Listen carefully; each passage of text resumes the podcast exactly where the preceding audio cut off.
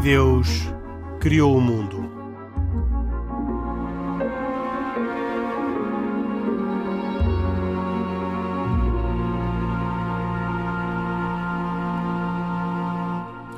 Boa noite. Esta é mais uma edição de E Deus Criou o Mundo, um programa semanal na Antena 1, também disponível em podcast em rtp.pt, onde, aliás, todos os programas ao longo de mais de sete anos estão disponíveis para poderem ser ouvidos. Este é um programa de, com ideia original de Carlos Quevedo e produção também de Carlos Quevedo, cuidados técnicos de João Carrasco, hoje com um convidado especial, Filipe Avilés, jornalista, eh, particularmente dedicado ao trabalho na Fundação Ajuda à Igreja que Sofre, na sua sede na Alemanha, e que aceitou o nosso convite para vir conversar sobre este tema intrincado e que eh, marcou eh, os, os nossos últimos tempos, que é a guerra. Comigo estão, como sempre, Pedro Gil, católico, uh, Khalid Jamal, muçulmano e Isaac Assor, uh, judeu. Falam a título pessoal, não são representantes oficiais das suas religiões. Começo por uma pergunta a cada um dos três. Como é que é compreensível que a guerra, que parece ser a maior das afrontas às mensagens das vossas três religiões, Ehm, seja considerada possível, plausível, justificada, em muitos casos recomendada em cada uma das vossas três religiões. Como é que é possível que um católico, um muçulmano ou um judeu não seja objetor de consciência? Como é que é possível que os governantes dos países que uh, são uh, influenciados pelas vossas religiões possam admitir ir à guerra, ir para a guerra? Uh, não, não me refiro só às, à defesa, que aí até talvez fosse mais fácil conversarmos sobre o assunto, mas tomar a iniciativa da guerra. Começo talvez pelo Khalid Jamal, que, uh, sendo muçulmano, uh, nos pode trazer aqui então a perspectiva do Islão sobre como é que é possível justificar que um muçulmano vá à guerra e, ainda mais, como é que é possível justificar que um muçulmano ganhe o paraíso por ir à guerra? Bom, uh, correndo o risco de ser repetitivo, Henrique, é preciso primeiro dizer que a palavra Islam deriva do radical salam, que significa precisamente paz. E como sabe, o cumprimento dos muçulmanos é assalamu alaikum, que a paz esteja contigo. E, portanto, em princípio e em teoria, qualquer muçulmano deveria desejar a paz, não só a paz uh, do, do, ponto de vista factual uh, naquilo que ela representa, que é aquilo que é a sã confluência entre todos os seres humanos, independentemente da sua fé, mas também a paz do ponto de vista do, de, de, das ideias, digamos assim. Ou seja, a, a, discussão é sempre saudável, mas há pontos que para os carentes, digamos assim, são negociáveis e discutíveis e outros não. Mas isso é em princípio. Em princípio. E no fim? No fim vamos rapidamente Vamos rapidamente saltar para, para, para o dia, para a espuma dos nossos dias e para os temas em concreto. Ou, ou seja, para a realidade que vivemos. Todos nós sabemos que a fé é assente em aspectos racionais e é assente também em aspectos emocionais. E, portanto, é próprio da natureza humana, quando envolvemos a emoção e a nossa relação com Deus ou com a religião e com os valores que ela, no fundo, defende, com os dogmas religiosos, muitas vezes entrarmos em posições de extremo e não sermos capazes de ver para além daquilo que deveríamos. Ou seja, aquela máxima de, bom, nós somos todos seres humanos, é, é, é, é, é superior aquilo que nos une àquilo que nos diverge. Várias vezes ouvimos isso e nós próprios também, de certa forma, subscrevemos essa máxima. A verdade é que depois, no dia a dia, é muito difícil de implementar, porque. Hum, é fácil, eh, no fundo, gostar de alguém, ter simpatia ou empatia por alguém que concorda com as minhas ideias, com alguém que pratica a mesma religião do que eu, com alguém que é meu irmão de fé. Mas o Corão uh, permite ou proíbe a guerra?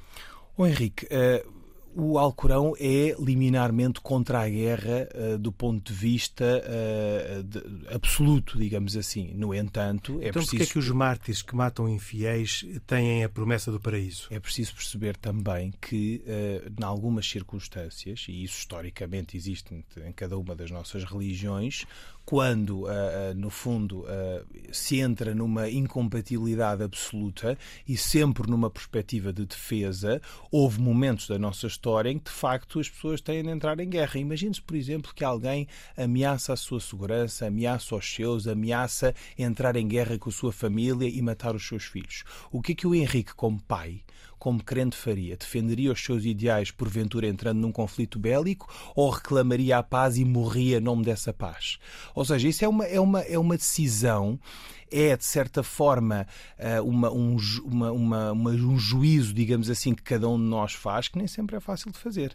E, portanto, embora, como disse, teoricamente as religiões sejam sempre adeptas da paz, em algumas circunstâncias admito que se possa prever que, sempre em circunstâncias de defesa, as pessoas entrem em posições extremadas e que se justifique eventualmente algum combate em nome de uma religião ou de um conjunto de ideias. Antes de passar uh, ao Pedro Gil, insisto num ponto que já lhe perguntei duas vezes e, e gostava que me respondesse claramente como é que se justifica prometer o paraíso a quem uh, uh, matar os infiéis? Henrique, o paraíso não está prometido para aqueles que travam uma guerra e a guerra é censurada por Deus no Alcorão. Aquilo que, no fundo, se promete aos, aos fiéis é que uh, combatam por um conjunto de ideais que o Islão, no fundo, ou que são os ideais de Deus, não é? Vistos na perspectiva islâmica, e para esses sim que no fundo acreditam nesses valores e na suprema unicidade de Deus, possam ter um benefício, que é o céu, por aquilo que é o seu grau de entrega. Em maior ou menor medida, alguns dirão que a guerra física, digamos assim, é um grau de entrega maior, outros dirão que não. Eu, por exemplo, na perspectiva de português, professo a religião islâmica e no meu entendimento daquilo que é a mensagem de Deus plasmada no Alcorão, nunca legitimaria ou justificaria entrar numa guerra física. Uma guerra de ideias, sim, eh, naquilo que é razoável, naquilo que é legítimo, que é discutir ideias, mas não mais do que isso. Mas admito que eh, haja outros crentes, como disse, que eh, no exercício do seu lado emocional da fé possam extremar-se, como acontece, por exemplo, nos clubes de futebol, e que isso possa legitimar eh, uma luta e uma guerra factual. É, é uma comparação uh, própria, eu acredito, mas. Só se for com algo. Sim, mas a verdade é esta: comparar os clubes neste aspecto, quer dizer, quem tem um clube de futebol e quem tem uma religião, em princípio, mais ou menos proselitismo à mistura acha que sempre tem razão e que a sua religião é certa. Não é? Pedro Gil, os Papas, eh, este como os seus antecessores, tanto quanto eu me lembro, eh, condenaram sempre a guerra, eh, pediram sempre a paz, defenderam o amor entre os homens. Contudo, a Igreja Católica aceita a guerra. Não falo das experiências antigas, estou a falar das experiências correntes, próximas, e até tem aquilo que, para uma, uma pessoa uh, um analista externo pode deixar alguma perplexidade, que é, condenando a guerra, tem depois capelães militares que andam uh, junto da guerra, junto dos, dos militares, nos teatros de operações. Como é que se consegue, ao mesmo tempo, dizer que não pode haver guerra e mandar uh, criar uma estrutura pastoral, ou que seja, para acompanhar a guerra, que no fundo é reconhecer a sua existência e dar-lhe, querendo ou não, alguma legitimidade.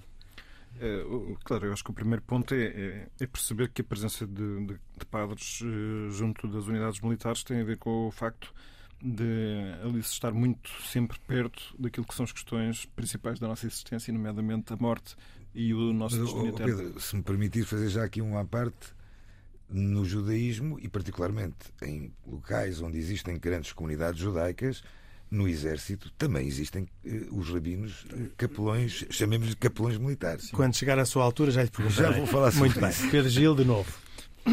Isto não é antissemitismo. Não, não, não, não. Não, eu achei interessante. É porque, por exemplo, no Islão isso não acontece. Não na guerra, não na guerra, mas noutros contextos. Assim, a religião é uma manifestação, ou melhor, os. Não, na guerra, estou a falar no exército, num quartel, numa organização militar. Sim. Os católicos têm capelães e os judeus também têm rabinos. São mais organizados. Pedro Gil. Um, mas tem a ver com o facto de, como digo, serem sempre comunidades muito próprias, muito fortes e onde o, o, tema da vida e da morte está, está presente e, portanto, onde a necessidade de, de qualquer momento nós podermos estar a ter que resolver os problemas principais da nossa vida não é se põe. Um, pronto, isto não tira que o grande princípio, evidentemente, é a proibição da destruição voluntária da vida humana. Uh, embora nós todos uh, acabemos por morrer, Portanto, o mandamento não diz não morrerás, diz Não, não, matarás. não existe. Este ponto é importante. Portanto, nós não somos donos da vida, não somos donos da morte e, portanto, a guerra também, por princípio, não, não entra dentro das possibilidades de atuação moral correta. Simplesmente a guerra muitas vezes é um facto, assim como muitas vezes as quesílias entre as pessoas também é um facto e as pessoas não se amam conforme é devido. E então entram em duas ordens de considerações. A primeira é quando é que é justo ou não eh, entrar numa guerra, e entre, entramos aqui dentro do conceito da, da, aquilo que até agora se chamava guerra justa, que é sempre uma guerra em legítima defesa, que hum, só acontece quando existem requisitos muito rigorosos, e que, rigorosos, ou pelo menos exigentes, e que podemos falar a seguir. Depois, o outro aspecto é, ok, havendo guerra, quais são eh, os, as qual é a ética da guerra. É, na guerra nunca pode ser uma guerra total, desabrida. Tem que haver uma, também uma, uma espécie de dimensão humana na forma de lidar com todas as partes envolvidas. E estes são, os, enfim, acho são os, os grandes princípios. Portanto, o primeiro é que a guerra é para não se fazer. Nós até encontramos no Catecismo a seguinte afirmação: por causa dos males e injustiças que toda a guerra traz consigo, a Igreja exorta instantemente a todos para que orem e atuem para que a bondade divina nos livre da antiga escravidão da guerra. E acho que é curioso que aqui não está a dizer oh, não façam guerra. Isto é, mesmo que as razões sejam fortíssimas, temos que pedir a Deus que nos dê esse dom. Para ter, mais uma vez, uma, uma visão que acho que é sempre importante para crentes, que é considerar que nós precisamos muito da ajuda divina para resolver esses problemas eh, que às vezes são muito fortes e Sim, não, não faltam mal entendidos entre as pessoas, mesmo entre pessoas que às vezes se estimam muito e só mesmo com uma abundância de luz e bondade é que se consegue resolver o problema. Não resisto a pedir ao Pedro Gil uma, um comentário a, um, a, uma pequena citação que vou fazer de um livro acabado de sair chamado A Santa Violência, de Gian, do cardeal Gianfranco Ravasi, uh, que tem como subtítulo uma releitura das escrituras sobre a relação entre a religião e a violência. Devo fazer aqui uma declaração de interesses. Eu, na minha qualidade de editor, publiquei este livro sem poder sequer imaginar que ele sairia neste momento da atualidade este, uh, este, este livro. E, mas, uh, apesar desta declaração de interesses, nunca ao longo dos sete anos uh, mencionei aqui um, um livro que tivesse publicado, mas não resisto aqui a citar aquilo que o Cardeal Ravasi refere como o martírio de Maximiliano, o recruta Maximiliano, que um, se recusou no século III a combater Uh, diz o diálogo. O procurador Dion interroga-o. Não vês como é jovem? Deves ser soldado. Que devem fazer os jovens se não alistar-se no exército? E Maximiliano respondeu-lhe assim: Eu sou soldado do meu senhor. Não posso ser soldado do mundo. Eu sou cristão e não posso fazer o mal.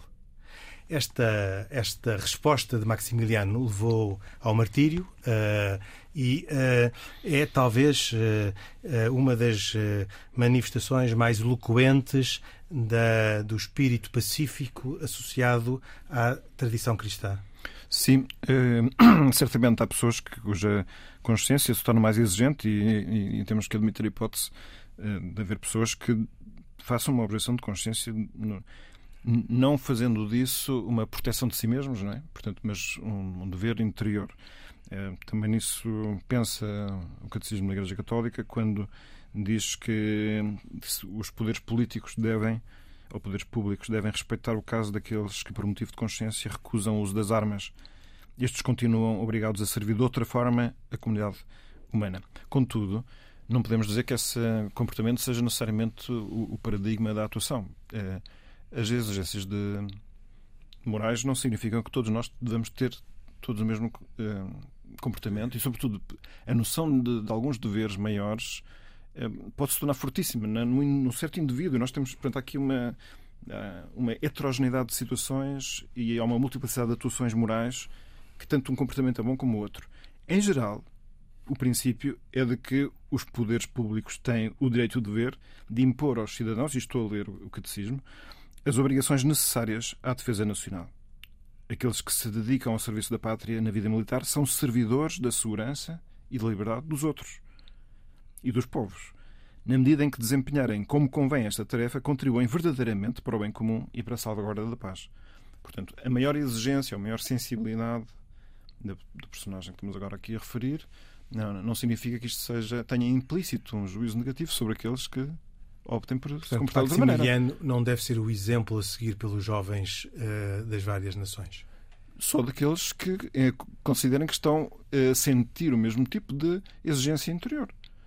Mas o, o, o, uh, não faltam também santos que foram militares, uh, para não falar do Beato Nuno Alves Pereira, Alves. São, São Nuno, São Nuno Alves Pereira, e portanto nós temos que. Mas foi beato pela sua vida como militar ou pela sua conversão após. Ele foi uh... beato pela sua santidade, não é? Exatamente. expressa. O que significa, expressa significa sempre. Antes ou depois do fim da sua da carreira vida, militar? Ao, ao, longo da vida. Ele não, não, ele não foi. Não, ao longo de toda a vida.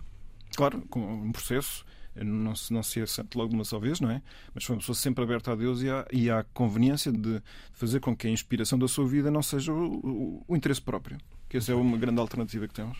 Uh, Isaac Assor, e no judaísmo, dentro por dentro, olho por olho, uh, ou, uh, uh, ou também aqui, temos aqui uma, uma, um desafio ao, ao, pacifismo que depois na prática tem muitas eu, eu, teria, nuances. Eu tenho que começar um bocadinho por trás e pela história.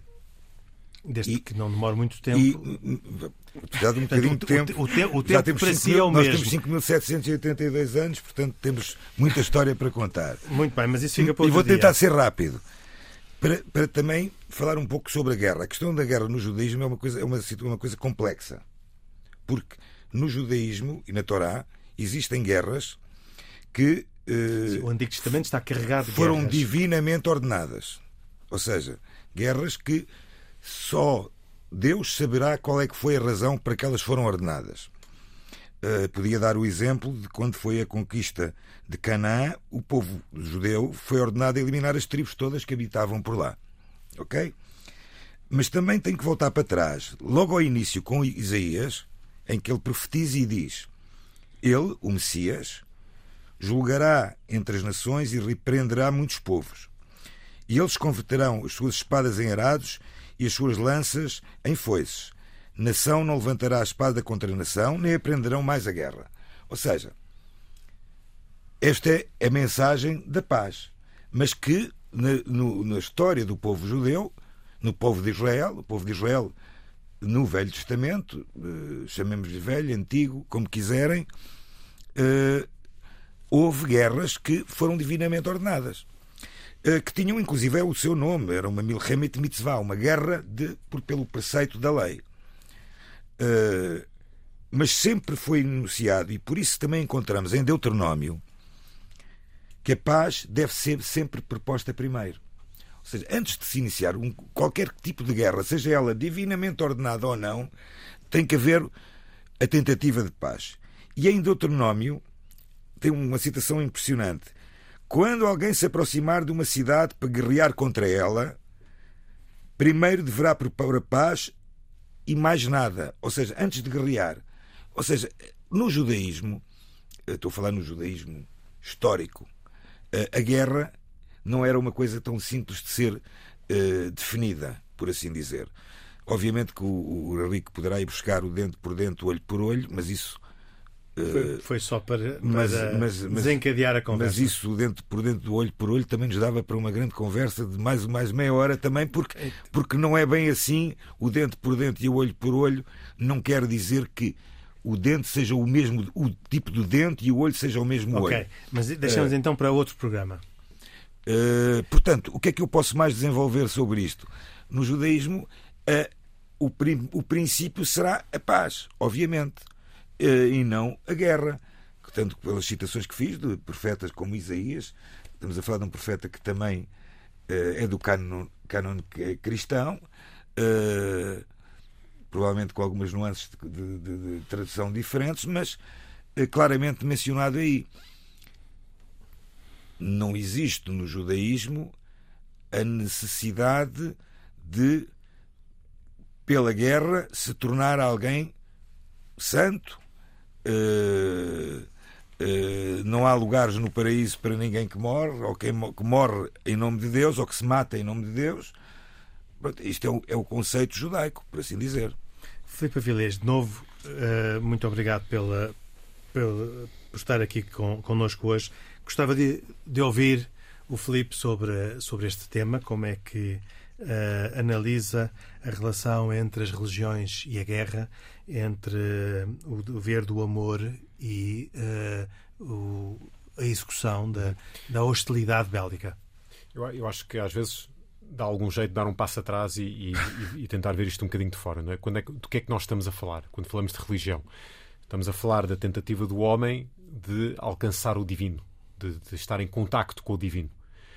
E isso obriga a ultrapassar os limites da humanidade. Não é? Portanto, como é que as pessoas tradicionalmente fazem isso? Pegando só em alguns exemplos que são comuns às três religiões que estão aqui presentes. Eh, peregrinações, longas caminhadas, jejum, que é algo que é, que é uma coisa que humanamente é difícil de compreender, não é? O jejum. Tudo isto são coisas inerentemente violentas.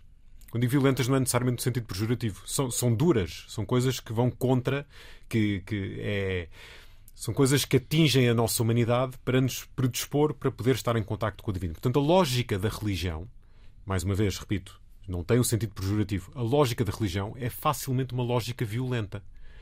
Portanto, não é de espantar que, como dizia o, Khalid no início, a religião possa despertar nas pessoas paixões que levem à violência. Isto para falar nas, nas guerras que às vezes têm justificação, ou que se, que se tenta dar uma justificação religiosa. As pessoas às vezes dizem ah, as religiões não fazem sentido porque levam à guerra. Não, dizer, isso, isso, é, isso faz parte da lógica histórica da religião. E depois temos cada religião individualmente, e nós aqui sentados penso que todos concordaremos que a verdadeira religião mais profunda entende que o que Deus quer para o homem não é que, andem, que os homens se andem a matar e, portanto, tentar construir a paz. Eu diria que, se calhar, a grande guerra da humanidade não é as guerras que pontualmente surgem entre nós, guerras físicas, é o conseguir viver uma paz que seja construtiva e que não obrigue a uma nova guerra. Porque normal, as guerras raramente surgem por, eh, porque as pessoas não têm mais nada que fazer e, e querem, e querem guerrear. Surgem porque houve, quer numa, num, num sítio geográfico ou, ou, ou em geral, uma decadência moral que levou ao ponto em que as pessoas entendam como normal ou necessário matarem-se uma à outra. E vemos isso nas grandes guerras do século XX. Quer dizer, nós falámos aqui do conceito de guerra justa, dificilmente nós diremos que a Segunda Guerra Mundial não foi uma guerra justa no sentido em que havia ali um, um inimigo que era demoníaco na sua natureza e que era preciso derrotar, e era preciso e, portanto, ninguém uh, vê com maus olhos que um cristão, ou um muçulmano, ou um judeu devotos tenham participado nessa guerra. E eu sei de vários. Eu sou de. metade da minha família é inglesa e eu tenho antepassados que combateram e que morreram nessa guerra. E, e, e, vejo isso com grande orgulho. Portanto, eu acho, acho que isso é, isso é importante ter isso presente um, guerra e, e, religião não são necessariamente coisas antagónicas, embora a verdadeira religião deva tentar sempre evitar a guerra. Qual é o grande desafio para um crente que é chamado a participar de uma guerra? É conseguir vestir a farda sem despir a pele de devoto. Portanto, no caso um cristão, um, um, um soldado que é capaz de combater mostra, não deixando de ter compaixão pelo seu inimigo, portanto, não matando indiscriminadamente, uh, fazendo os possíveis para evitar matar, uh, matar civis, uh, tratando com decência o, os, os, capturados. Portanto, isto são, são marcas de quem age corretamente, mesmo quando é chamado a fazer uma coisa que é um, que é um, que é um grande mal, não é? Que, é, que, é, que é tentar matar o seu, o seu irmão. Sobretudo, não se deixar consumir pelo ódio. A guerra está muito relacionada com o ódio, infelizmente. Uh, mas uma coisa é travar uma guerra, outra coisa é deixar-nos consumir pelo ódio, eu acho que isso é, é possível evitar. E temos, felizmente, muitos casos de pessoas que o conseguiram, que o conseguiram evitar. Eu acho que é, é assinalável que, num mundo marcado pelas tradições judaico-cristãs, como muitas vezes se diz, embora nem sempre as tradições judaicas e as cristãs sejam as mesmas, que, que tenhamos chegado a um ponto em que, embora isso seja nem sempre seja assim, procura-se, temos a expectativa que numa guerra se tentem cumprir certas, certas regras, que se evitem bombardear inocentes. E quando isso acontece, não deixa de acontecer, mas quando acontece, censuramos. Não achamos, não achamos uma coisa normal, uma consequência inevitável da guerra. Mas o discurso do, do Filipe Avilés uh, uh, é compreensível do ponto de vista daqueles que se defendem da guerra, é? Uh, mas é dificilmente compreensível do ponto de vista daqueles que iniciam a guerra. Aliás, durante a invasão da, da Ucrânia pela Rússia, Uh, muitos abordaram o tema da incompreensibilidade de uh, dois povos cristãos uh, se estarem a guerrear. Aliás, lembro-me de ter lido um texto no jornal francês Lacroix muito interessante sobre o impacto de, de, desta guerra na decadência do espírito religioso da Europa a, a, a, convicção que gerará nas pessoas da indiferença que afinal existe entre uh, ter convicções religiosas ou não, ou não ter, porque na, no fim a invasão fez-se com a mesma implacabilidade com que uh, aquele, um, um, mesmo regime ateu teria, teria agido. E, e, por isso pergunto como é que é possível justificar, do ponto de vista daqueles que iniciam a guerra, uh, uh, para que possam uh, poder justificar que a tivessem começado. Especificamente aqui usando justificações religiosas, não é? Exatamente. Em, alguns casos. É possível se eh, a forma como se faz é através da mentira e da deturpação, que foi, que foi o que nós vimos acontecer, exatamente o que vimos acontecer no caso da invasão da Ucrânia. Quer dizer, a desculpa de que estavam a combater uma guerra para desnazificar a Ucrânia é um argumento que ainda por cima tem muito peso entre um povo russo que se calhar só tem uma fonte de informação, que é a fonte oficial. Se calhar, tem, tem, só tem. Tem um grande inimigo histórico que, que, que os traumatizou no, no século XX, que foi precisamente o combate contra os nazis. E recordo, quer dizer, eu há bocadinho disse, a, guerra, a Segunda Guerra Mundial foi uma guerra justa no sentido de que era importante, era, era crucial derrotar os nazis. Não quer dizer que todos os que tenham... a reação. A reação. Não reação. começar. Reação. reação. reação não quer dizer que não, não quer dizer que todos os que tenham combatido do lado dos aliados tivessem, tivessem o mesmo nível moral de, de aceitabilidade. Quer dizer, e nós sabemos que o, a guerra não teria sido ganha, provavelmente, ou pelo menos não nos cinco anos em que foi ganha, sem o apoio da Rússia ateia e comunista e que perseguia duramente as religiões. E, portanto, que moralmente, se calhar, não era muito melhor do que a Alemanha nazi.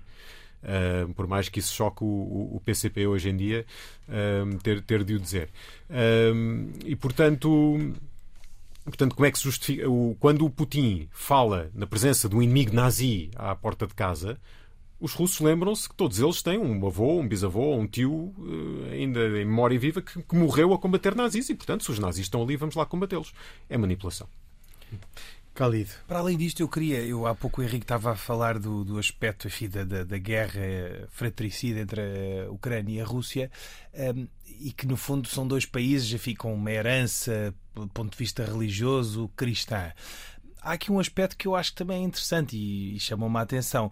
Quer dizer, nós ficamos com a percepção de que a guerra é sempre travada entre dois, entre dois inimigos que estão diametralmente opostos, ou que têm religiões diferentes, ou que têm clubismos diferentes, ou que têm uh, perspectivas diferentes.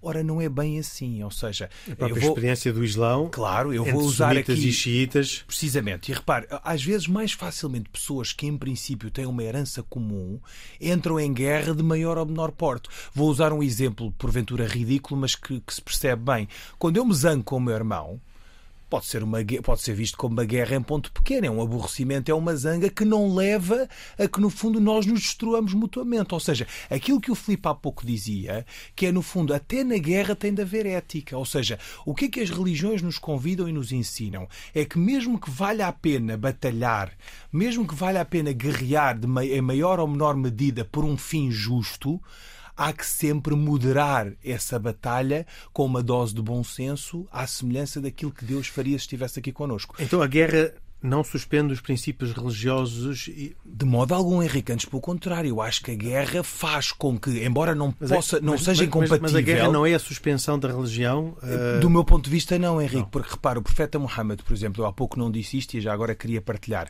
Houve duas intervenções uh, lideradas, digamos assim, pelo profeta Muhammad, ou enquanto ele foi vivo, que foi a Batalha de Badr e a Batalha de Uhud. Hoje falam em campanha porque, de forma eufemística, querem alguns mascarar que, de facto, foi uma guerra. Foi uma guerra, não é? Uma guerra que opôs o profeta Muhammad com uma lógica no Islão expansionista ao poder instalado de Meca, ou tribo de Quraysh, que no fundo eram uh, os dirigentes da cidade santa de Meca. O profeta, quando volta a reconquistar Meca, vindo de Medina, depois da imigração que o quase dizimou e o levou à extinção, ou aquilo que era o início, os primórdios do Islão, travou uma guerra de reconquista de Meca, ou uma batalha que pouco sangrenta foi, uh, mas, uh, no fundo, com regras. E quais eram as regras? Aquilo que o Filipe há pouco dizia: não, não matar civis, todas as pessoas que estivessem dentro das suas casas seriam poupadas, não se destruía árvores. Repare que já havia uma consciência do ambiente e na altura não havia a lógica ecológica, não é? Mas quer dizer, todos aqueles que estivessem dentro das suas casas, ainda que não se convertessem ao Islão, estariam privados e não seriam vitimados. Ou seja, no fundo, só se atacaria aqueles que deliberadamente fossem, sem qualquer tipo de justificação, contra aquilo que era razoável e legítimo até do ponto de vista populacional, que era a reconquista de Meca. Há aqui um aspecto também, eh, para terminar, muito importante, que é, por mais que nos custe a guerra, e a guerra custa sempre porque vitima, em princípio, civis e se ultrapassa esses limites da razoabilidade, aquilo que o Pedro dizia é muito interessante, ou seja, é preciso avaliar as coisas numa perspectiva mais ampla. E há, de facto, guerras que se travam por ideais justos, eh, e eu gostaria de dissociar um bocadinho aquele rótulo que muitas vezes, aquilo que o Filipe dizia, ehm, é o rótulo das religiões, não é? Quer dizer, as religiões não levam à guerra, não convidam à guerra. Repare, e isso é prova daquilo que nós estamos aqui a discutir.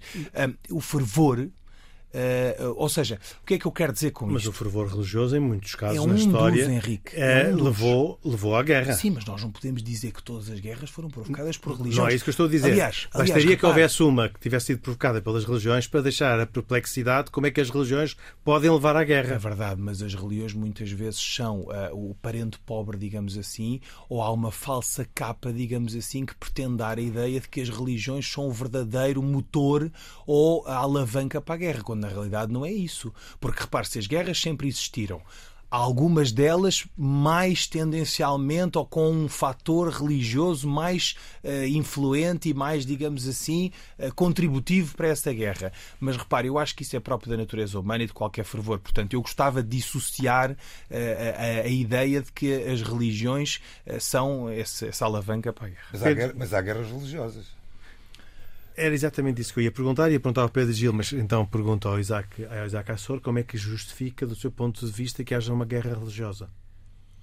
Na minha, na minha, o judaísmo não tem experiência de uma guerra opinião, religiosa dentro, dentro do judaísmo, mas tem com os muçulmanos que estão na porta ao lado não, na Palestina. Não, não, é, não é uma guerra religiosa. O, o, o, que se passa em Israel, no conflito israelo-palestiniano, não, não é, pelo menos por princípio, não é nenhuma guerra religiosa. Tanto mais que eh, viveram em Israel eh, e na, na, zona da Palestina, eh, conjuntamente palestinianos e, e, judeus, durante séculos em, lá, em, lá está, era aquilo que em confraternização. Não acho que seja uma guerra religiosa. Eu acho que é um aproveitamento não, perverso da religião ou, numa lógica geopolítica. É, houve várias comunidades judaicas a viverem, como já falámos várias vezes, em países muçulmanos, que só a determinada altura foram, passaram a ser perseguidos por uma questão política, com o nascimento e o, o nascimento e o estabelecimento do Estado de Israel. Portanto, não, não... Aliás, a herança é comum, Isaac, gastronómica, de hábitos, okay. tradições, é, etc. Sem dúvidas, é, sem dúvidas.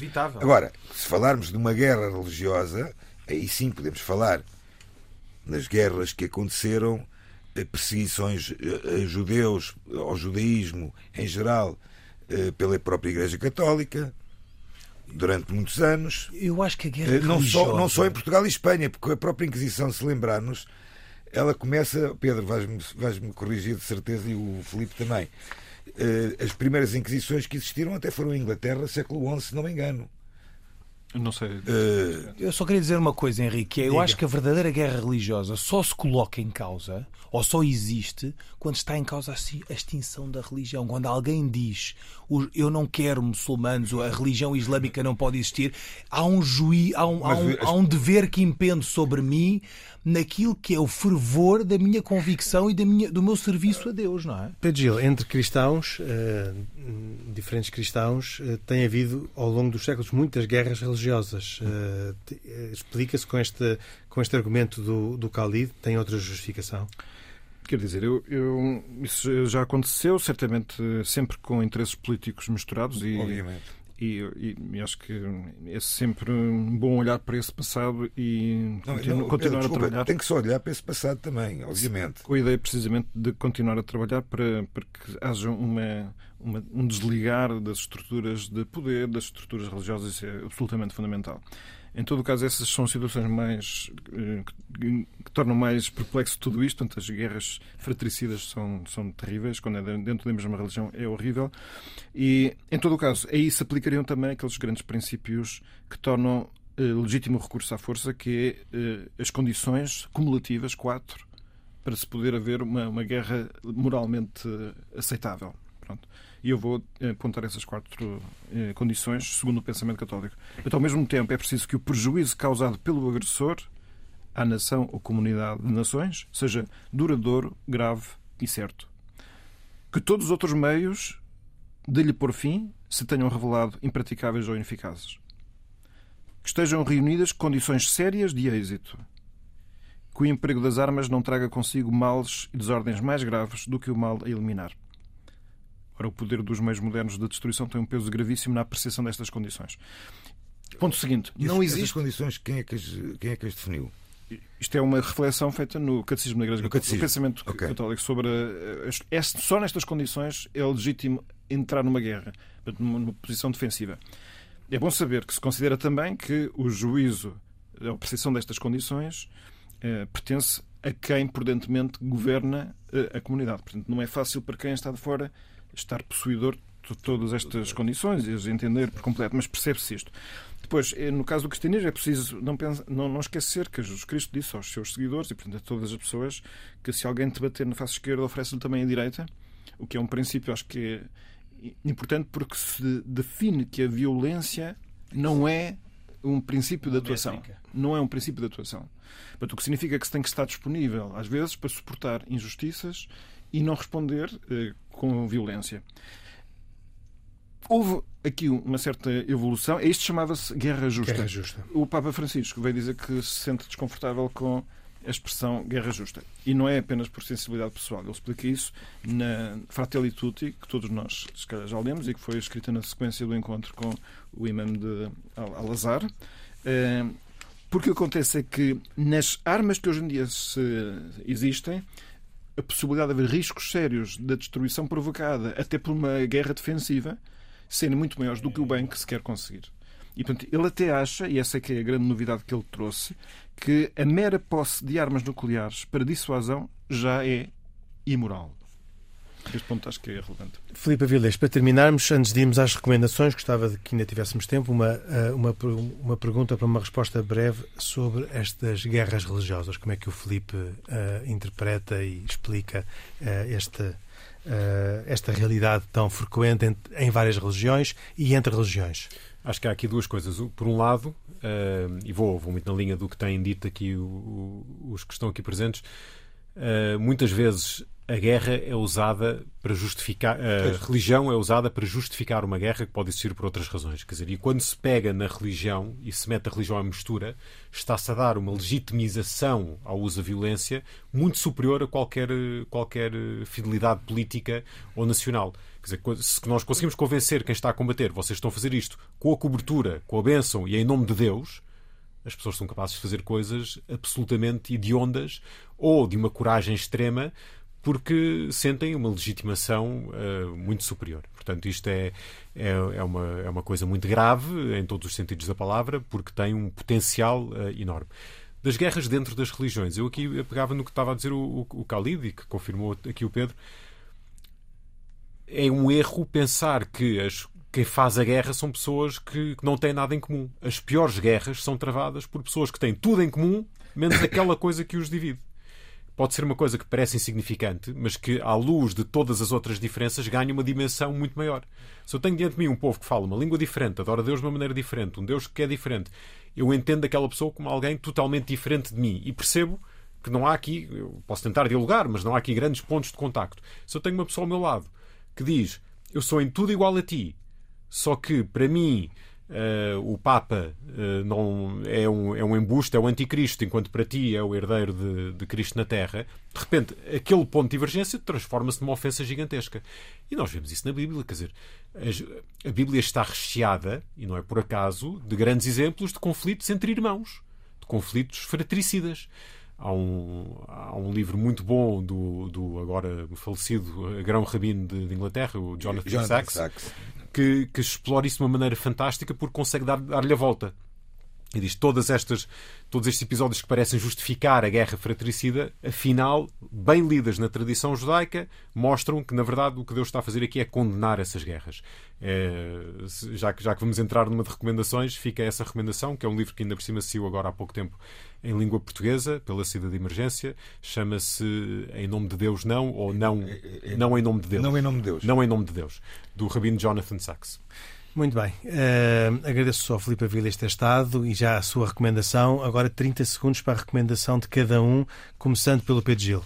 Pois eu sugiro os pontos 2302 a 2330 do Catecismo da Igreja Católica, que é googlável e que trata do tema da paz e da guerra, precisamente.